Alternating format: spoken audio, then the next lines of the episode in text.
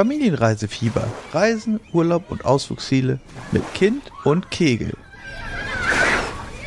Herzlich willkommen zu einer neuen Folge Familienreisefieber, der Podcast. Heute äh, nimmt uns liebe Tanja mit zu ihrer Elternzeitreise.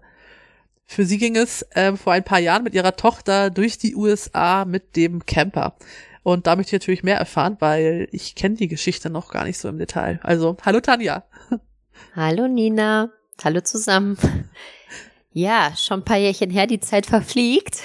Genau, wir waren 2018 im April und Mai mit äh, unserer Tochter im Wohnmobil unterwegs.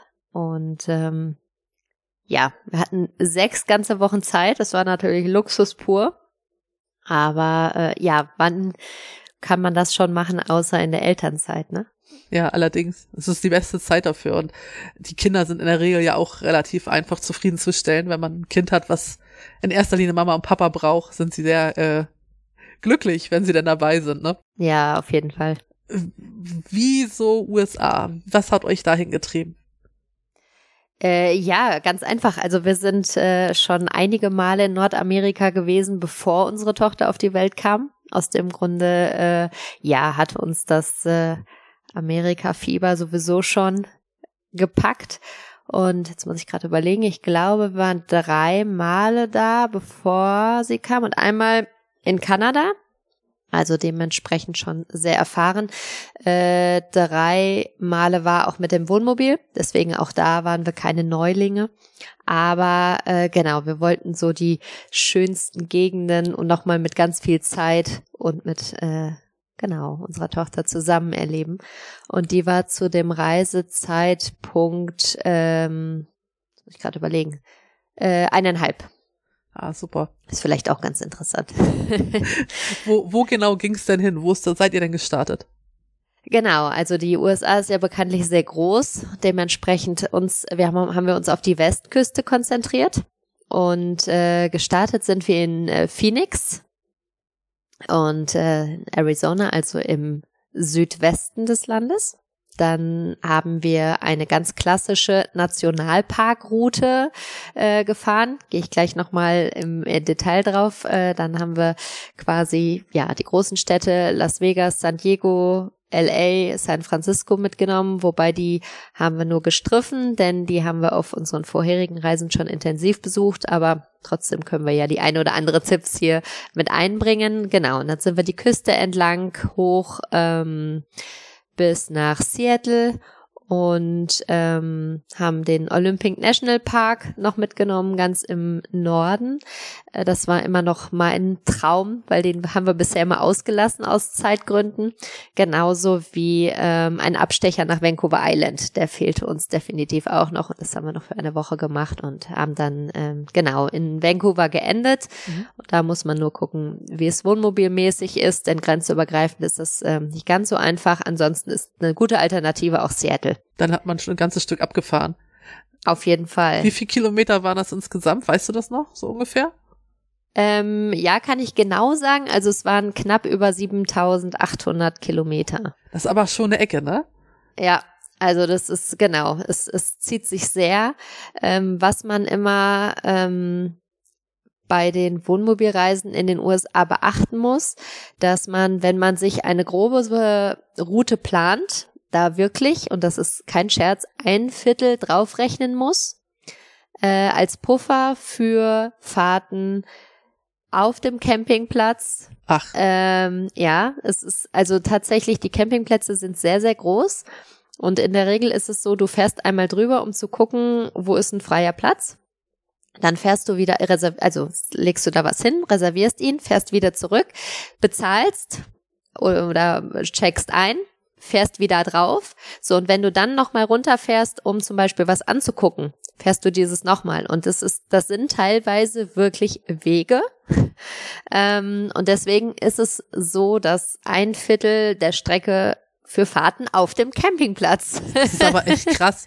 Also, Sind, ja, du bist ja, nun auch äh, überhaupt nicht fußfaul oder so. Also Nein, wir reden nein, ja nicht nein, davon, nicht, dass du gar nicht. 500 Meter oder so gefahren bist. Genau.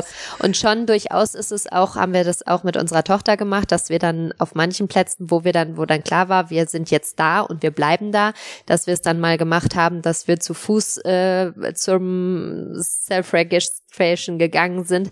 Aber an manchen Campingplätzen ist es schlichtweg nicht möglich, weil es einfach zu weit ist.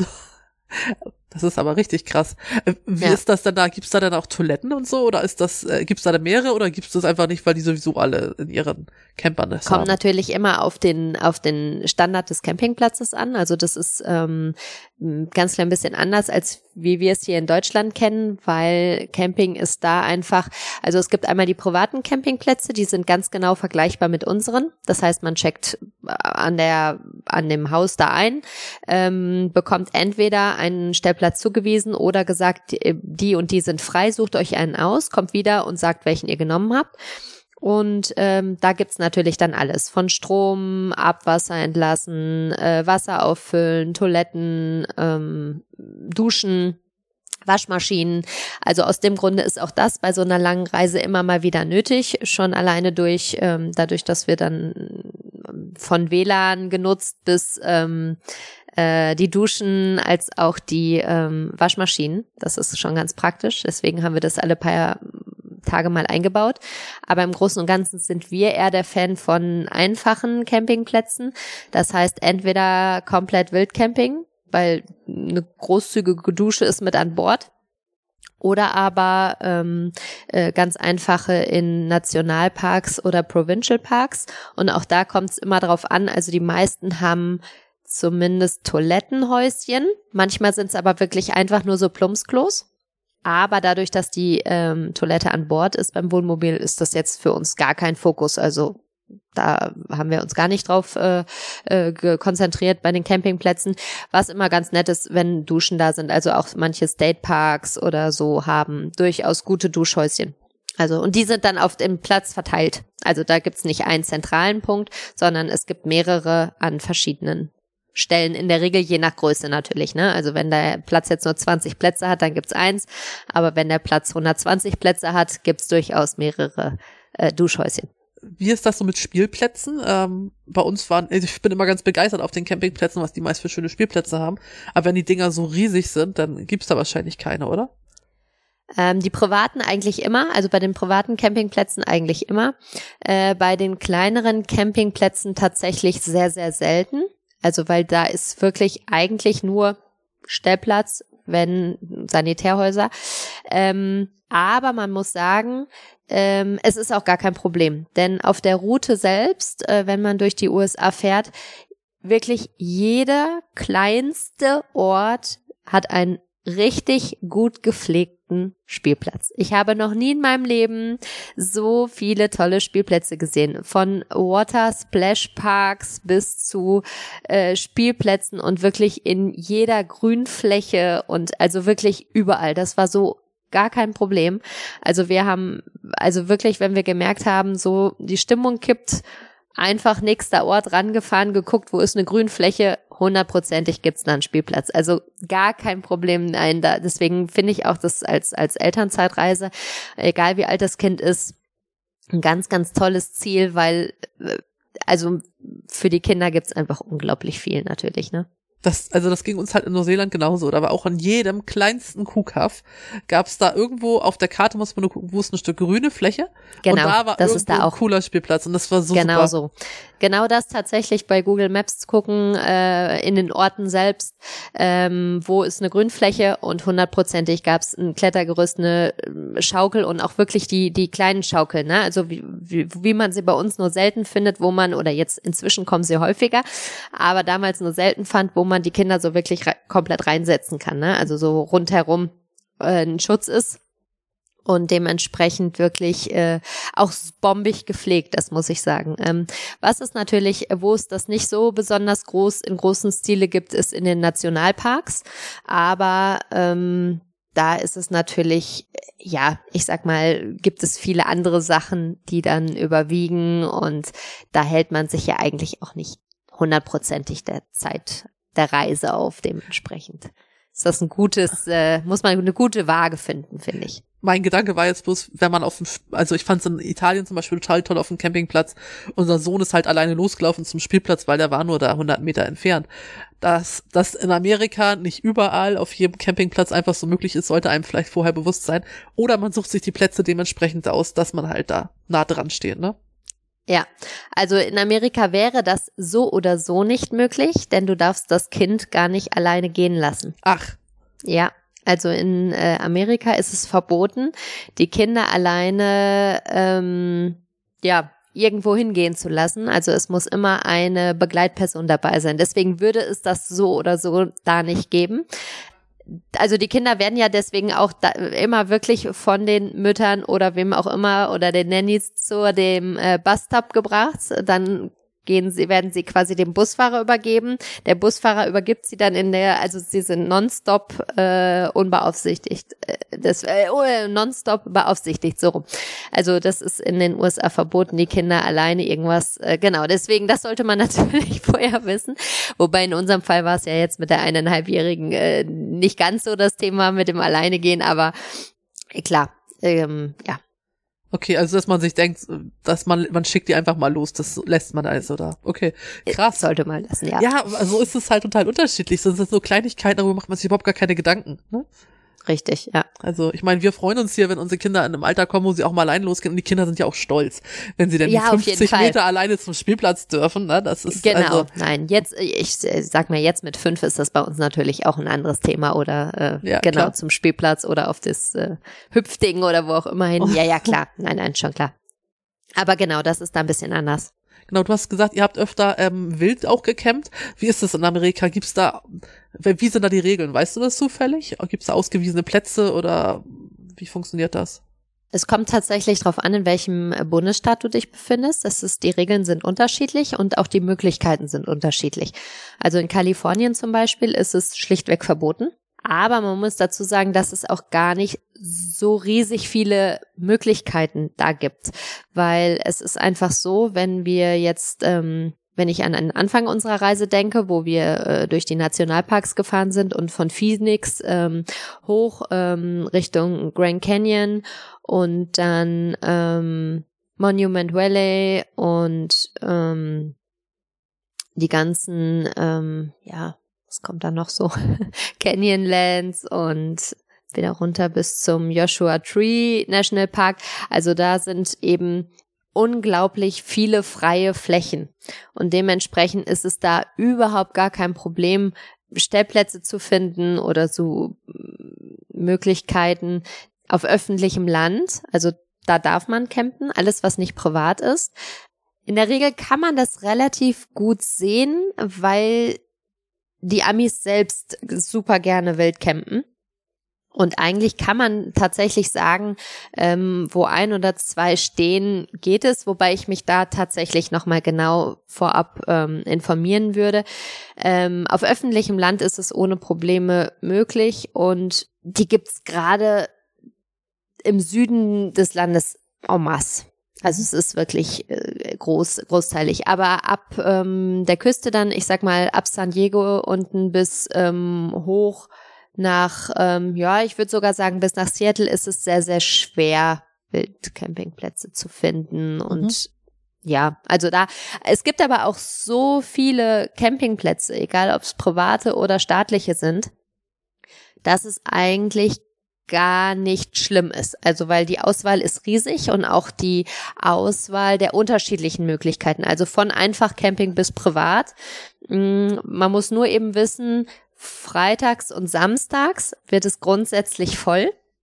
Egal, unabhängig von der Saison, weil die Amerikaner einfach selbst gerne campen fahren. Und gerade über Wochenenden oder was noch schlimmer ist, verlängerte Wochenenden, ist es unglaublich schwer, besonders in den beliebten äh, Küstenregionen von Kalifornien Stellplätze zu finden. Also da haben wir ganz, ganz, ganz viele Kilometer verfahren, weil wir einfach so flexibel sein wollten und keine Campingplätze vorab gebucht haben, außer den letzten. Dementsprechend sind wir ganz viele Kilometer gefahren, um einen Campingplatz zu finden, freitags und samstags. Aber wir kannten das schon, für uns war das in Ordnung. Unsere Tochter hat's gut mitgemacht und dementsprechend ist, ja, also für uns ist der Weg das Ziel ganz eindeutig. Ich sag mal, theoretisch hätte man von Phoenix bis hoch nach ähm, Seattle auch in vier Wochen machen können. Ähm, oder man hätte auch genauso gut acht Wochen sich Zeit nehmen können. Also dementsprechend. Da muss jeder nach seiner Fasson sehen. Ne? Auf jeden Fall, genau. Also. Und äh, eure Tochter, wie hat sie das so mitgemacht? War die, ähm, ja, ich meine, sie war ja noch recht klein, das ist ja meistens relativ einfach denn, aber also allein die Fahrt mit dem Wohnmobil, war sie das schon gewohnt? Wie hat sie das so empfunden? Hat sie vorne gesessen, hinten gesessen? Wie habt ihr das gemacht? Äh, genau, also zum einen ist es so, äh, sie war bereits erfahren. Also wir waren einmal vorher in Frankreich schon und äh, wir hatten, das war unsere zweite Elternzeitreise in den USA. Die erste Elternzeitreise mit ihr, ähm, den ersten Teil, den haben wir in Skandinavien verbracht. Da war sie, ja, neun Monate, glaube ich, war sie. Genau. Dementsprechend war sie da sehr erprobt schon, was das angeht, denn wir waren auch in Skandinavien sechs Wochen unterwegs. Da müssen wir nächstes Mal drüber sprechen. Genau, aber so gesehen war das so gar kein Problem. Mhm. Aber natürlich, die Dimensionen in den USA sind anders. Das heißt, ähm, die Größe ist anders, es klappert anders, deswegen muss man sich selbstverständlich erstmal wieder dran gewöhnen. Also ich habe immer die goldene Regel eigentlich, dass ich mich nicht mit nach hinten setze. Außer es wird jetzt irgendwie so, wir müssen eine ganze Zeit fahren und sie äh, hat keinen Bock mehr, also es, oder oder durch eine Stadt oder so, wo man jetzt nicht einfach mal eben so anhalten kann. Mm, wo dann die Ausnahme ist, wenn es so neue Situationen sind. Also wie in diesem Fall ähm, von der Übernahmestation dann bis zum ersten Campingplatz habe ich mit hinten gesessen, weil da musste sich natürlich erstmal dran gewöhnen auch von, vom Fahrersitz bis wo sie sitzt, ist ein größerer Raum, als es bei uns in, in Deutschland in dem Wohnmobil der Fall ist. Dementsprechend ist es da schon äh, besser, äh, sie einmal daran zu gewöhnen. Aber hinterher war es dann kein Problem mehr und wir haben das nur gemacht, wenn wir jetzt mal wirklich ganz lange Strecken hatten, wo wir wussten, wussten, also jetzt müssen wir Strecke machen und ja, um sie dann zu bespaßen, wenn es dann irgendwann ging. Klar haben wir immer wieder Pausen gemacht und auch Spielplatzpausen und Spazierpausen en masse, aber trotzdem kommt natürlich irgendwann eine äh, Grenze, wo die Kinder keinen Bock mehr haben zu fahren. Und wenn wir dann aber wussten, okay, es sind noch, keine Ahnung, 30 Kilometer, oder äh, 35 Kilometer oder wir noch keinen Campingplatz gefunden hatten, dann habe ich mich natürlich durchaus mit nach hingesetzt und das Kind bespaßt. Aber genau, dementsprechend ist das, äh, ist sie da schon sehr erprobt. Ähm, genau, das vorne sitzen ist in Amerika ebenfalls, glaube ich, nicht erlaubt. Möchte ich jetzt aber nichts Falsches sagen. Es ist schon schwierig, ähm, einen, also das Problem fängt eigentlich schon viel früher an, wenn man ein Wohnmobil äh, sucht und den passenden Kindersitz dazu. Denn die europäischen Kindersitze sind in den USA nicht zugelassen. Du brauchst nämlich einen US-zertifizierten Kindersitz und das bieten nicht alle Vermietstationen an. Also ähm, es gibt eine Reihe, die bieten es an, es gibt eine Reihe, die haben dann sozusagen vorne wenn man quasi die Reise beendet und noch Sachen übrig hat, die man dann an der Vermietstation lässt, wo die Leute sich bedienen kann, aber da kann man sich natürlich nicht drauf verlassen. Andere mh, mm, lassen vom Walmart, ähm, kaufen das vorab online bei Walmart und lassen es ins Hotel liefern, muss natürlich auch mit dem Hotel abgesprochen sein. Das ist noch eine Möglichkeit. Wir hatten jetzt das Glück, dass unser ähm, Wohnmobilvermieter gleich äh, Kindersitze mitvermietet hat und daher war das äh, so gesehen kein Problem.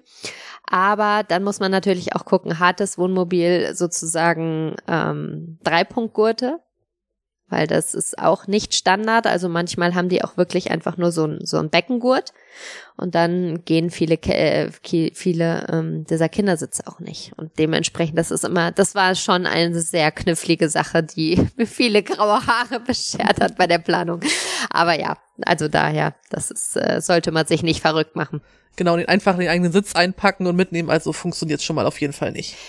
Nee, also zumindest ist er nur unnötiger Ballast. Deswegen haben wir auch tatsächlich gesagt, für den Flug, wo wir immer ähm, ja schon sehr vorsichtig sind und eigentlich innerhalb von Europa nur mit dem eigenen Kindersitz reisen, da hatten wir den Kersgurt. Mhm. äh, weil wir gesagt haben, den Kindersitz können wir sowieso nicht benutzen.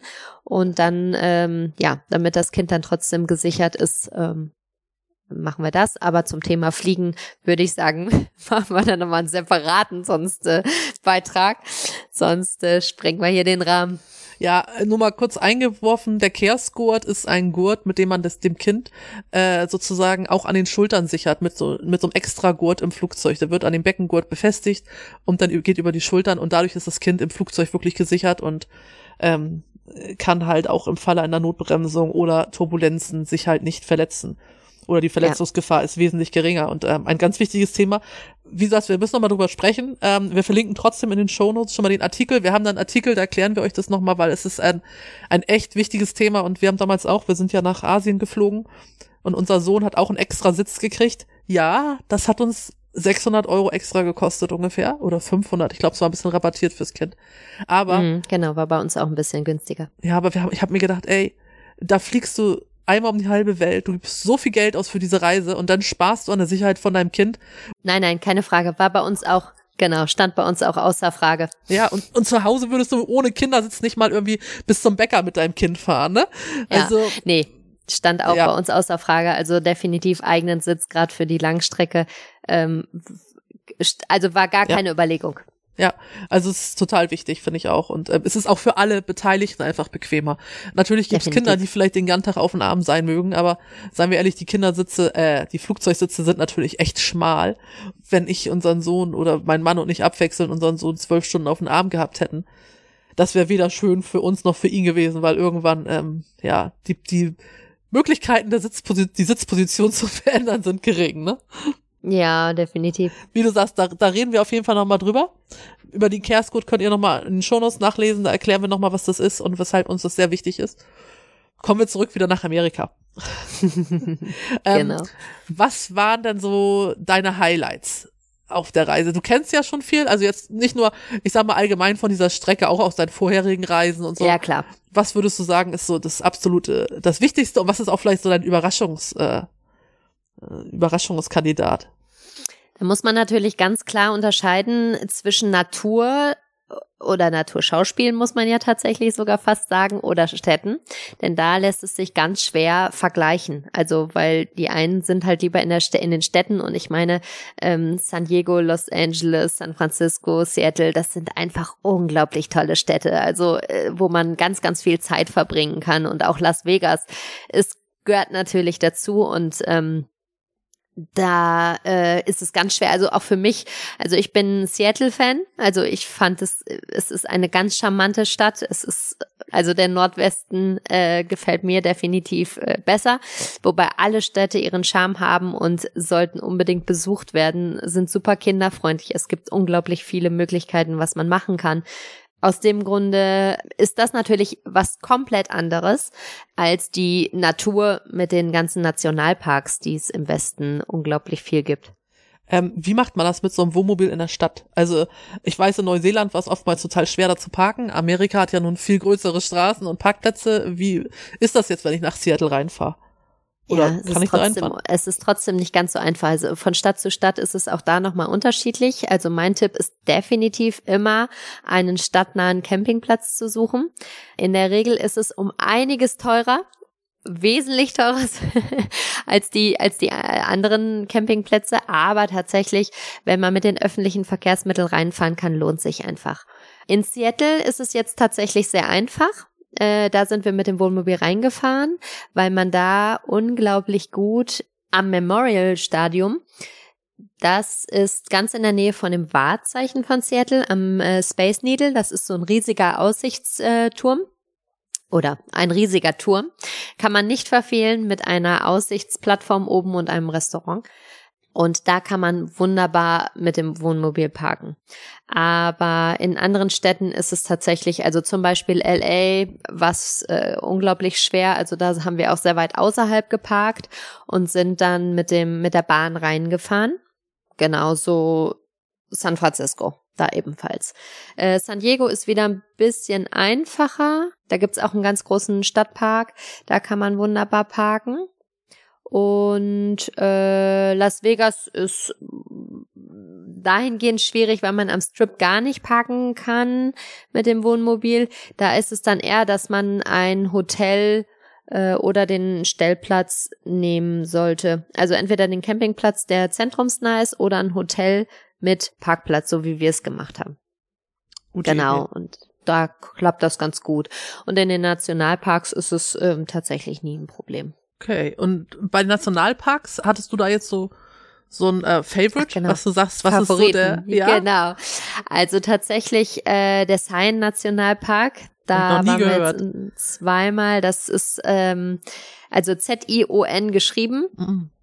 Und da muss ich sagen, das ist schon unglaublich toll. Also da äh, gibt's ganz viele Wandermöglichkeiten und ähm, ganz viele unterschiedliche, ähm, es ist primär rote Felsen, wenn man sich das jetzt vorstellen möchte.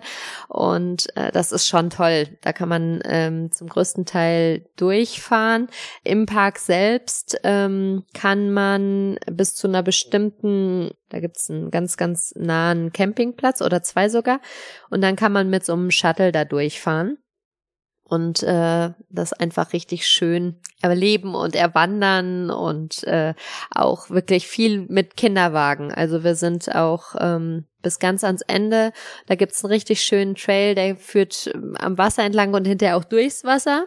Ach, cool. Den, äh, genau, den haben wir 2014 auch schon gemacht, aber ähm, dieses Mal auch mit Kinderwagen. Also klar, bis nur ans Wasser, bis äh, man nicht mehr durch, aber ja, auch da trotzdem super gut möglich und äh, diverse Trails, die wir da gelaufen sind. Ähm, ja, ich meine, jeder Park hat irgendwie sowas für sich, ne? Also Bryce Canyon ist ebenfalls sehr schön, Grand Canyon atemberaubend. Ähm, Joshua Tree National Park haben wir zum ersten Mal gemacht.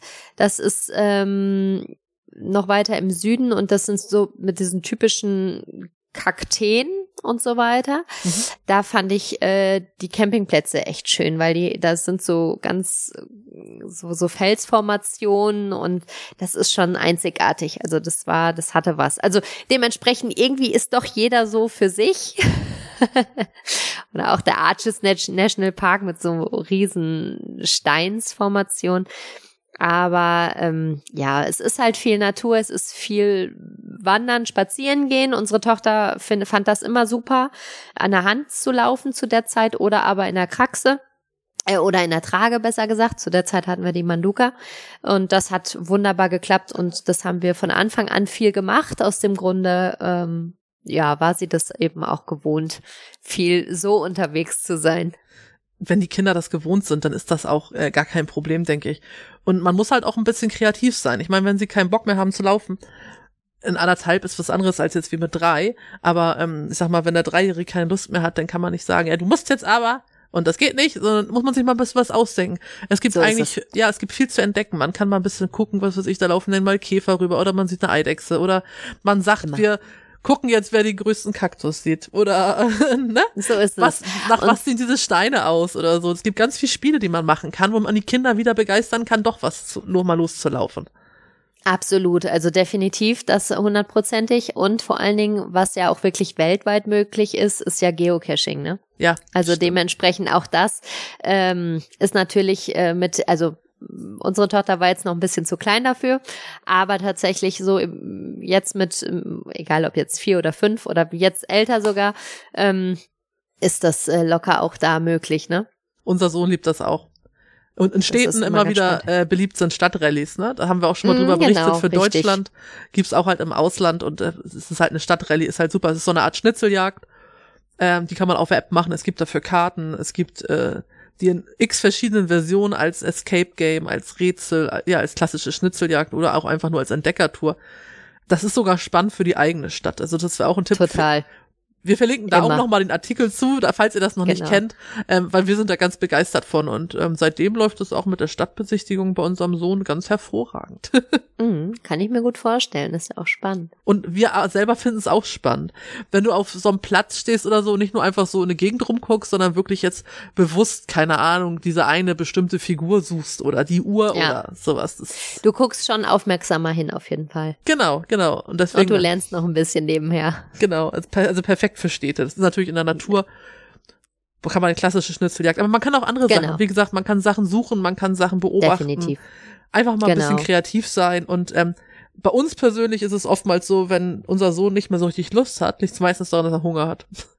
Und Ja, das, äh, bei uns definitiv, aber auch bei mir selbst. Aus dem Grunde, das kenne ich. Ja, das Ding ist, dass er das aber trotzdem gar nicht unbedingt so in Worte fassen kann, beziehungsweise gar nicht so merkt.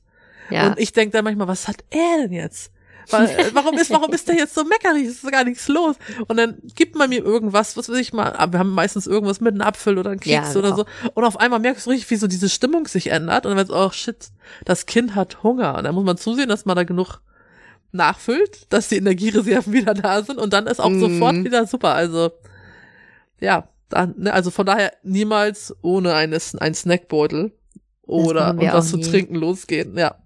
Genau, ja. Oder aber was halt wirklich immer gut zieht, äh, weil ab einem bestimmten Alter ist es einfach so, dass die Kinder halt ja zu, ich sag mal, wenn jetzt dreimal Natur kam, ist irgendwann ne langweilig, dass man dann wirklich äh, Kompromisse schließt und sagt, pass auf, das machen wir jetzt noch und dann geht's auf den Spielplatz oder dann suchen wir irgendwas, ne? Also dementsprechend genau. Genau, Das, finde ich äh, auch. Klappt auch mal ganz gut und ich meine, da muss das sollte sowieso sich die Waage halten dass man eben guckt, äh, gerade wenn man mit Kindern unterwegs ist, aber das ist egal, ob es, ob man jetzt in den USA unterwegs ist, im Camper oder sonst irgendwo, dass man eben schon durchaus auch äh, auf die Kinder achtet und ähm, die mit einplant und dementsprechend auch, auch wenn man dann einen Tag vielleicht mal nicht so weit kommt, wie man es ursprünglich geplant hat.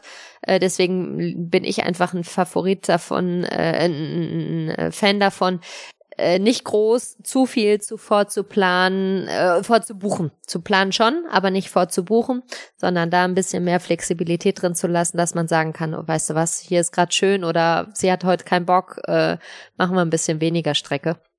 Ja, und, und wir so zum Beispiel, wir buchen eigentlich immer vor. Also wir verreisen aber auch selten mit dem Camper. Wir reisen ja meistens in Mhm. Hotels.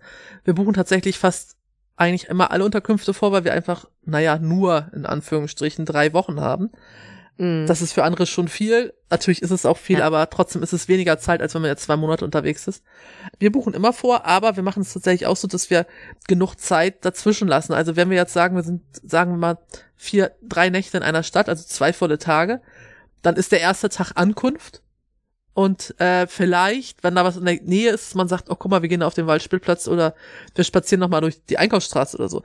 Und den nächsten Tag planen wir dann vielleicht ein Museum oder ein Wissenschaftsding oder ein irgendwas.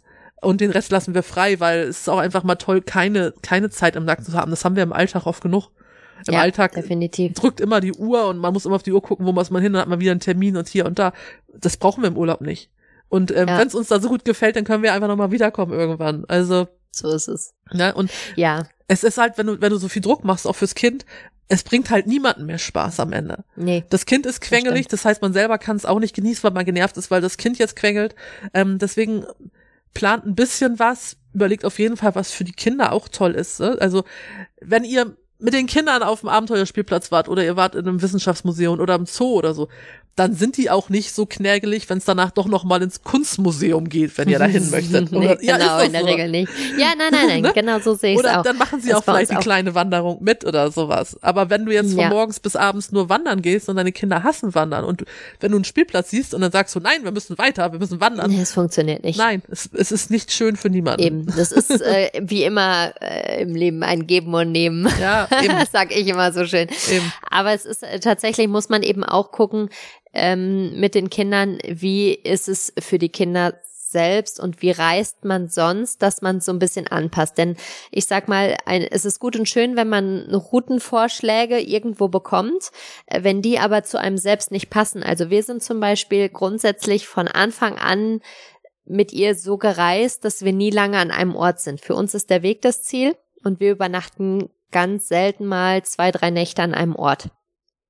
Generell würde ich sagen, wenn man jetzt äh, anfängt mit Kindern zu reisen oder man kennt die Gegend noch nicht oder man ähm, ja, ist das erste Mal im Camper unterwegs, würde ich tatsächlich es anders empfehlen und durchaus sagen, man sollte zwei Nächte ungefähr vor Ort einplanen, egal wo man ist, außer in den Nationalparks vielleicht, wenn man jetzt nicht weiß Gott wie viel wandern möchte.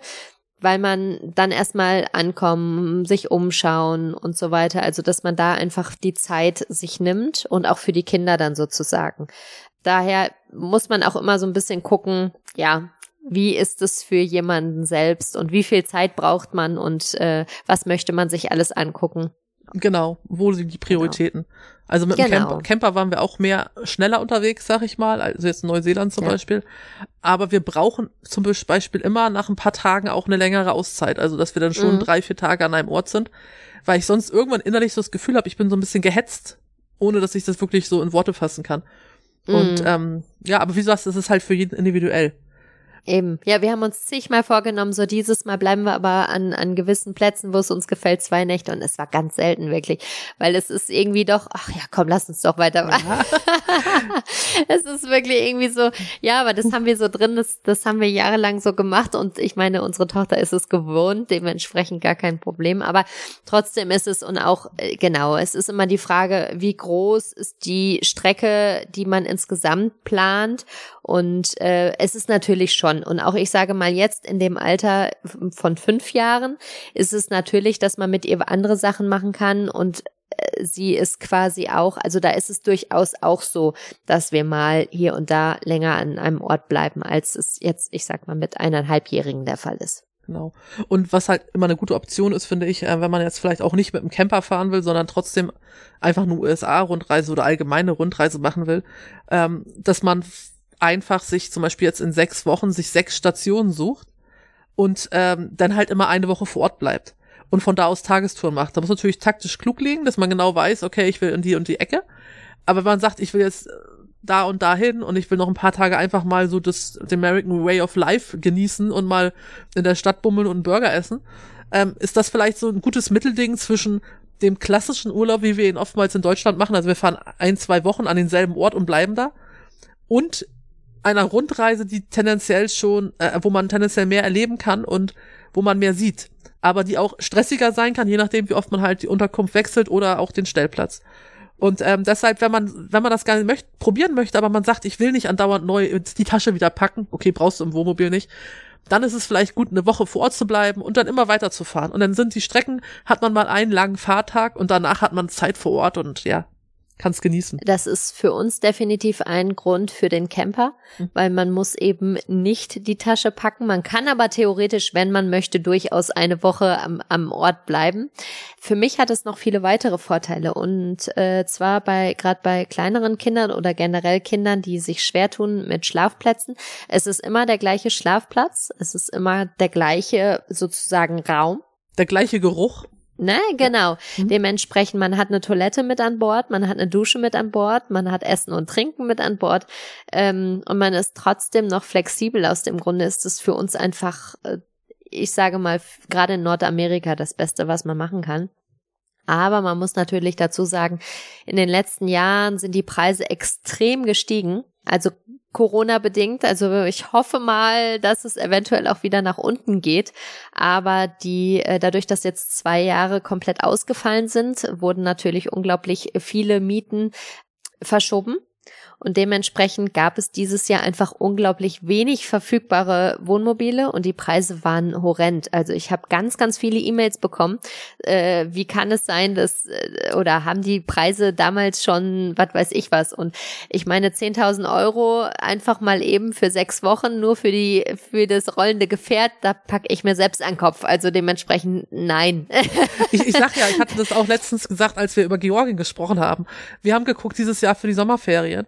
Ähm, also wir haben jetzt August 22, haben wir geguckt, Sommerferien, drei Wochen Mietwagen in Lissabon, also in Portugal oder sowas, über 2000 Euro. Mm, Wahnsinn, ne? Als Vergleich, also wir reisen ja nun schon seit Ewigkeiten immer, dass wir in der Regel Rundreisen machen und uns Mietwagen nehmen.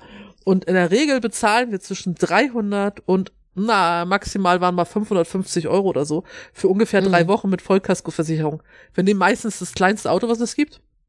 Oder so ein, so ein mittelklein. sowas Ja. wie so ein Punto oder sowas. Ähm, ja, aber die Preise, also wirklich, mir ist alles aus dem Gesicht gefallen, als ich das gesehen habe. Ähm, das muss man sich auch vor Augen führen, auch wenn man jetzt alte Reiseberichte liest. Ne?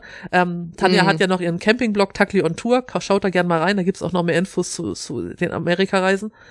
ähm, äh, da sind auch Preise drinne, die im Moment einfach nicht mehr gelten. Ja, nee, das ist leider wahr. Also ich hoffe ja tatsächlich, dass es äh, mal wieder so sein wird, äh, dass es noch ein bisschen wieder runtergeht, aber es ist schon heftig. Also ähm, was da für Preise äh, aufgeschlagen werden. Also wenn man jetzt ähm, die heutigen Preise sieht, ist natürlich auch so ein bisschen verrückt, wenn man jetzt bedenkt, wir haben, das war, wir waren 2018 unterwegs, haben es grob ein Jahr im Voraus gebucht und haben für äh, sechs Wochen Camper inklusive Freikilometer, inklusive Flüge für uns alle drei, ähm, 6000 Euro knapp bezahlte mit mhm. heutigem Umrechnungskurs. Also dementsprechend nur so mal als Mit grobe, Flüge aber. Mit Flügen. Also, also, Flüge für uns drei hin mhm. und zurück. Aha. Und ähm, sechs Wochen Wohnmobil und inklusive Kilometer. Genau, weil bei vielen kommen Kilometerpauschalen noch oben drauf. Ähm, als Vergleich, wir haben ja eine Facebook-Gruppe, eine Community, wo wir über das Reisen mit Kindern reden. Schaut da auch gerne mal rein, wir verlinken die auch in den Show Notes. Ähm, und da hat uns letztens gerade ein Mitglied äh, berichtet über ihre USA-Reise. Die waren, ach, ich weiß nicht mehr genau, drei Wochen oder sowas äh, in den USA unterwegs.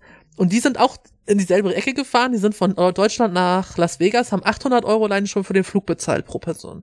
Das wären ja schon mal 2400 Euro. Wenn man das jetzt abzieht bei euren 6000, bist du schon mal 3600 Euro nur für den Camper. Das ist halt für heutige Verhältnisse im Moment echt günstig, ne? Definitiv. Nee, deswegen, das findet man auch heute nicht. Nee. Ähm, aber Corona-bedingt leider, ja. Ja, genau, Corona-bedingt ist es halt echt alles krass. Und ähm, also, also deswegen die Preise aktuell, die können wir halt nicht wirklich sagen. Wir wissen halt von Berichten aus unserer ja. Gruppe, äh, was, wie die Preise da so stehen. Ähm, dieses Mitglied hat zum Beispiel erzählt, dass Frühstück in den USA total teuer geworden ist. Wenn sie mal normal essen waren in so einem kleinen Diner mit French Toast, Pancakes und ein paar Getränken, haben die 75 Dollar bezahlt, ohne Trinkgeld. Ähm, mhm. Sie sagte, wenn sie so eine einfache Unterkunft fing an bei 150 Dollar ungefähr, ging natürlich noch viel höher. Die haben zum Beispiel, die waren in San Diego oder das, ähm, äh, in San Diego im Zoo waren die da und die haben Eintritt alleine 188 Dollar für drei Personen bezahlt. Mhm. Das muss man sich mal überlegen, ey. Das ist, also ist exorbitant hoch und das ist halt wohl in den USA alles teuer geworden. Sie sagte, wenn es günstig ist, dann sind sie zu McDonalds gefahren und haben für 50 Dollar bei McDonalds Armbrot gegessen. Das war das Billigste, was es so gab, ja. Und was man halt auch sagen muss, ich weiß nicht, wie das bei dir damals war, sie sagte halt auch, dass Parken teuer ist. Du kannst überall, wenn du parkst, mal locker mit 20 bis 50 Dollar für Parken rechnen. Nee, tatsächlich gar nicht. Also entweder sind wir auf Campingplätzen gewesen, wo wir dann ähm, sozusagen direkt reingefahren sind. Und ansonsten also klar, in den stadtnahen muss man schon mal, also wie jetzt ähm, in Seattle, aber tatsächlich nein, gar nicht. Also ich wüsste nicht, wo wir, also, also vielleicht eine Handvoll Male haben wir fürs Parken bezahlt. Und ja, und die jetzt zum Beispiel, die waren mit einem Mietwagen unterwegs, also die hatten jetzt mhm. ja nicht mal einen extrem großen Platzbedarf. Ja. Und sie sagte zum Beispiel, sie haben in Los, äh, in Venice Beach in Los Angeles sich ein Fahrrad gemietet. Das kostete für eine Stunde 18 Dollar. Mhm, also okay. es ist ich find's krass. Also ich find's echt, im Moment sind die Preise echt hoch. Ja. Es ist hoffen, dass es äh, weniger wird wieder. Ja. Ähm, genau. Aber im Moment, das muss man sich schon bewusst sein, dass wenn man da, also wenn ihr Leser, äh, ihr Zuhörer uns das jetzt äh, nachguckt und mal googelt, was so die Preise sind, dass die Preise im Moment absolut nicht mehr stimmen. Ihr könnt nur noch euch auf Preise, Preise verlassen, sag ich mal, die vielleicht aus 2021 noch sind, wenn überhaupt. Ja, aber selbst das ist, glaube ich, schon schwierig. Aber ja, es stimmt. Also, aber wir hoffen mal, dass es sich ja. halbwegs wieder einpendelt in Zukunft. Aber klar, die haben zwei Jahre natürlich jetzt auch äh, Verluste eingefahren. Dementsprechend ist ordentlich nochmal überall wieder was draufgefahren. Dementsprechend schauen wir einfach mal. Ähm, wie ist das allgemein? In den USA, in den Nationalparks muss man auch Eintritt zahlen, oder? Oder sind die frei? Ähm, ja, genau, man zahlt Eintritt. Ähm, äh, wenn man aber mehrere äh, Nationalparks anfährt, so wie wir das gemacht haben, ist es auf jeden Fall wesentlich günstiger und wesentlich einfacher, wenn man direkt am ersten äh, Nationalpark sich einen äh, Nationalparkpass für ein Jahr kauft also so ein Jahrespass. In den USA ist der für ähm, sozusagen ein Auto, also für die ganze Familie, für den Fahrer plus oder den Besitzer des Passes plus drei Personen. Kinder unter 16 sind generell frei. Das ist auch sehr familienfreundlich dementsprechend. Genau, und dann ist es so, dass man den quasi nur noch beim Eingang vorzeigen muss. Da stehen, sind so kleine Häuschen mit äh, Rangern drin, die kontrollieren die Pässe oder oder nehmen die Gebühr entgegen und dann kann man einfach den vorzeigen und dann durchfahren. Das ist sehr, sehr praktisch. Da spart man sich schon Zeit und auch Geld in der Regel. Das ist cool. Also, weil ich hatte, als wir in Neuseeland waren auf, El äh, auf Elternzeitreise, stimmt gar nicht. Wir waren in Neuseeland einfach so auf Reise. Ähm, da war unser Sohn gerade vier und elf Monate, glaube ich. Und das war so eine magische Grenze, weil ab fünf Jahren müssen die Kinder in den Neuseeland zum Beispiel fast überall bezahlen. Also da fängt es okay. an, dass du Eintritte bezahlen musst oder ja, überall extra. Und ähm, bis einschließlich vier war er eigentlich fast überall kostenlos. Egal wo wir hingegangen sind, konnte er mit kostenlos rein. Das war so eine so eine magische Grenze, fand ich. Ähm, und das Alter war halt auch trotzdem schon super. Also auch auf sowas kann man beachten, wenn man noch ein paar Euro sparen will. Auf jeden Fall. Guter Tipp, ja. Hast du denn noch irgendwie so, so einen Tipp, wo du sagst, so, das ist so ein Geheimtipp, wo nicht jeder hinfährt? Also natürlich Grand Canyon kenne ich auch. Ich war noch nicht äh, in der Ecke, aber trotzdem, den kenne ich natürlich. Ähm, aber sowas, wo du sagst, das ist total schön, aber äh, so ein bisschen vernachlässigt von den meisten Touristen. Ja, weil es einfach ab vom Schuss ist. Ich bin jetzt aber ein bisschen voreingenommen. Ich weiß nicht, ob es daran liegt, weil ich es vorher noch nicht kannte und die anderen Gegenden durchaus schon ein, zwei Mal besucht habe oder ob es jetzt wirklich so faszinierend ist, wie ich es empfunden habe. Denn es war tatsächlich der Olympic National Park oben bei Seattle, ähm, ganz im, im Nordwesten von den USA, weil es ist einfach so, ich fand es es war ein ganz, ganz, ganz, ganz toller Kontrast zu einmal dem, der Wüste unten im Süden dann den Küstenabschnitt, sozusagen die ganze Westküste hoch.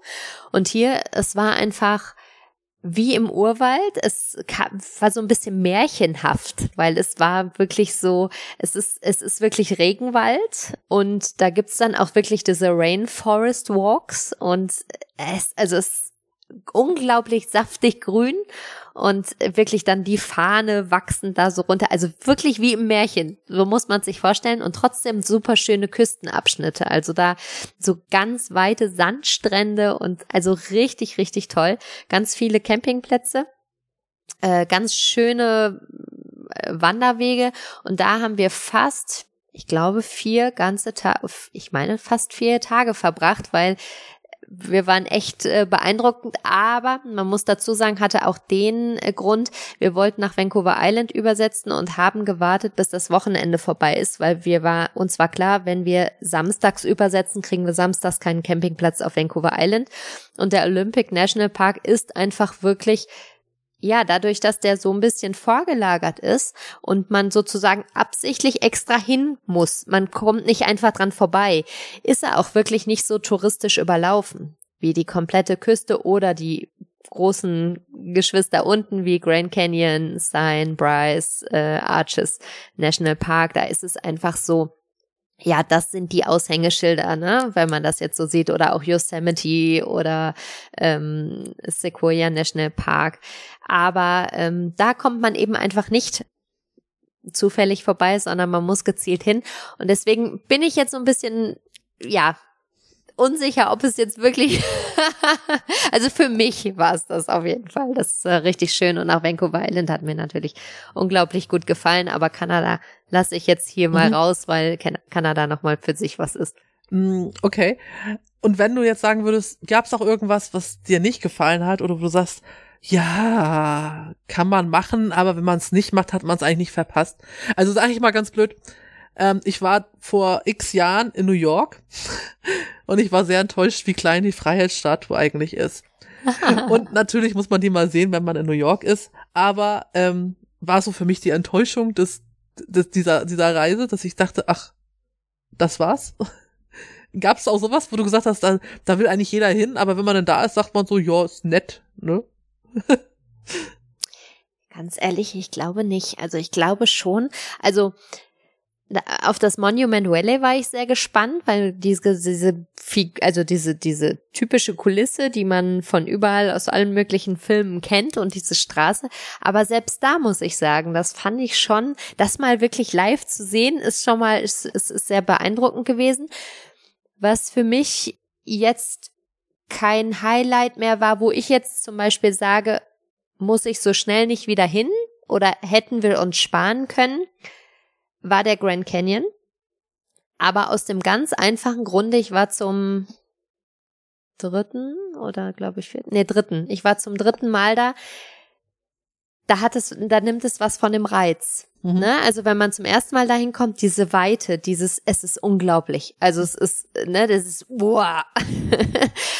Wenn man zum zweiten Mal hinkommt, hat man es auch noch und beim dritten Mal war jetzt so wirklich so, hm, wann geht's weiter? Also ne, dass man, also diese diese Erwartungshaltung ist eine andere und dementsprechend fand ich es jetzt dieses Mal einfach nur überlaufen und äh, habe mich dann auch gefreut auf die etwas kleineren Nationalparks, die dann folgten und die ich ja so gesehen wie Arches National Park und Co. Joshua Tree, äh, die ich noch nicht kannte.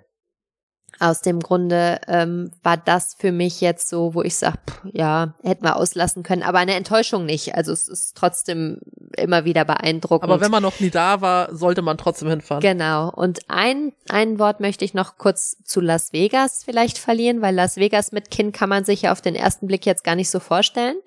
Aber tatsächlich, Las Vegas ist auch mit Kindern unglaublich gut machbar. Man muss nur wissen, man darf in die ähm, Casinos, also in die Spiel Casinos nicht rein mit Kindern. Und ich würde auf jeden Fall darauf achten, äh, dass man kein Hotel wählt, was direkt am Strip liegt, weil es ist schon sehr laut, rummelig und so weiter. Und es ist aber so, dass Las Vegas sehr, sehr schöne Hotels in der zweiten oder dritten Reihe hat, die auch wunderschöne Poollandschaften haben. Ah. Also auch die großen in den ersten Reihen, aber auch in den hinteren Reihen. Und da muss ich sagen, da war unser Hotel wirklich toll. Und dementsprechend ähm, haben wir uns da sehr gut äh, wohlgefühlt und ich, wir waren, glaube ich, zwei Nächte dort. Und äh, ja, das war, ist auch durchaus mit Kind gut machbar, weil es sind natürlich auch, ja, viele Shows, diese Wassershow vor dem Bellagio zum Beispiel, ne, das ist äh, auch mit Kindern toll oder tagsüber ist es schon beeindruckend oder auch wenn es dann so ein bisschen dunkler wird, wo dann schon alles anfängt zu leuchten und zu flimmern. Aber man muss natürlich trotzdem je nach Alter des Kindes, unsere Tochter war natürlich noch sehr klein, darauf achten, dass es nicht Reizüberflutung wird, ne, dementsprechend haben wir uns dann auch relativ schnell zurückgezogen. Ja, klar. Ich meine, das ist wahrscheinlich schon richtig krass bunt da auf dem Genau. genau. Aber ansonsten, ja, verlinken wir die Route auf jeden Fall mal. Ja. Generell, der Reisebericht ist ja dreiviertel zumindest fertig. Verlinke ich gerne mal mit ausführlichen Informationen zu, ja, wo Spielplätze sind, was wir gemacht haben und äh, wo wir übernachtet haben natürlich auch. Super spannend. Also, es hört sich an, als ob es eine super Reise war. Und ähm, das war es auch. Das kann ich auch jedem tatsächlich nur ans Herz legen, egal wie alt das Kind ist. Ja, und das Wichtigste ist halt auch, dass man Zeit miteinander verbringt, die man sonst nicht ja, hat, ne? Das stimmt. Schöne Erinnerung. Ich meine, das kann man theoretisch natürlich überall auf der Welt, aber ja. Natürlich. Ist natürlich umso schöner, wenn man es äh, an äh, besonderen Orten erlebt. Da, das zählt aber auch für überall. Also. Ja. Aber wenn man da so Lust hat ähm, oder immer schon mal dahin fahren wollte und das vorher planen kann oder sparen kann oder wie auch immer, dann sollte genau. man das machen und nicht länger auf die Bank schieben, weil wann hat, wie du schon sagtest, wann hat man sonst mal wieder so viel Zeit am Stück und kann sich das tatsächlich dann mal gönnen. So ist es. Und es ist genau. total schön, finde ich, wenn man ein bisschen länger unterwegs ist als zwei, drei Wochen, weil das Gefühl irgendwie, dass einem die Zeit nicht so im Nacken ist. Weil man ja. fährt los und man denkt so, boah, ich habe jetzt noch fünf Wochen, das ja. ist total lange, über einen Monat. Das, das ist ein ist ganz, ganz anderes, anderes, Gefühl, ja, es ist total schön. Also. Absolut. Ja, das ist richtig. Deswegen, also, hast du noch irgendwas, was du uns noch verraten möchtest oder? Ich meine, ich könnte jetzt noch zwei Stunden weiterreden, aber nee, ich äh, würde sagen, das Wichtigste ist gesagt. Ich würde sagen, ähm, wenn ihr noch Fragen habt an Tanja, wo ihr sagt, ey, erzähl noch mal darüber oder hierüber, allgemein vielleicht über das Camping in Amerika, über äh, Camping mit Kindern oder wie auch immer, ähm, lasst uns eine Nachricht da. Ihr könnt uns eine Mail schicken an podcast.familienreisefieber.de. Wir haben auch eine Anchor-Mailbox, darüber könnt ihr uns auch Sprachnachrichten schicken. Funktioniert vom Prinzip her wie, ja, wie eine WhatsApp-Nachricht braucht man auch keine spezielle App oder so, das geht einfach so über den Computer und übers Handy. ähm, oder halt schickt uns, wie gesagt, eine Mail und ähm, dann machen wir gerne noch mal eine Fortsetzung und reden noch mal über eure Fragen. Und bis dahin würde ich sagen, könnt ihr gerne bei uns in den Shownotes gucken. Wir verlinken Tanjas Artikel da drinne. Es war super spannend und ich sag äh, dann vielen Dank für heute. Ja, danke fürs Zuhören. Auf Wiederhören. Bis bald. Bis bald. Tschüss. Tschüss.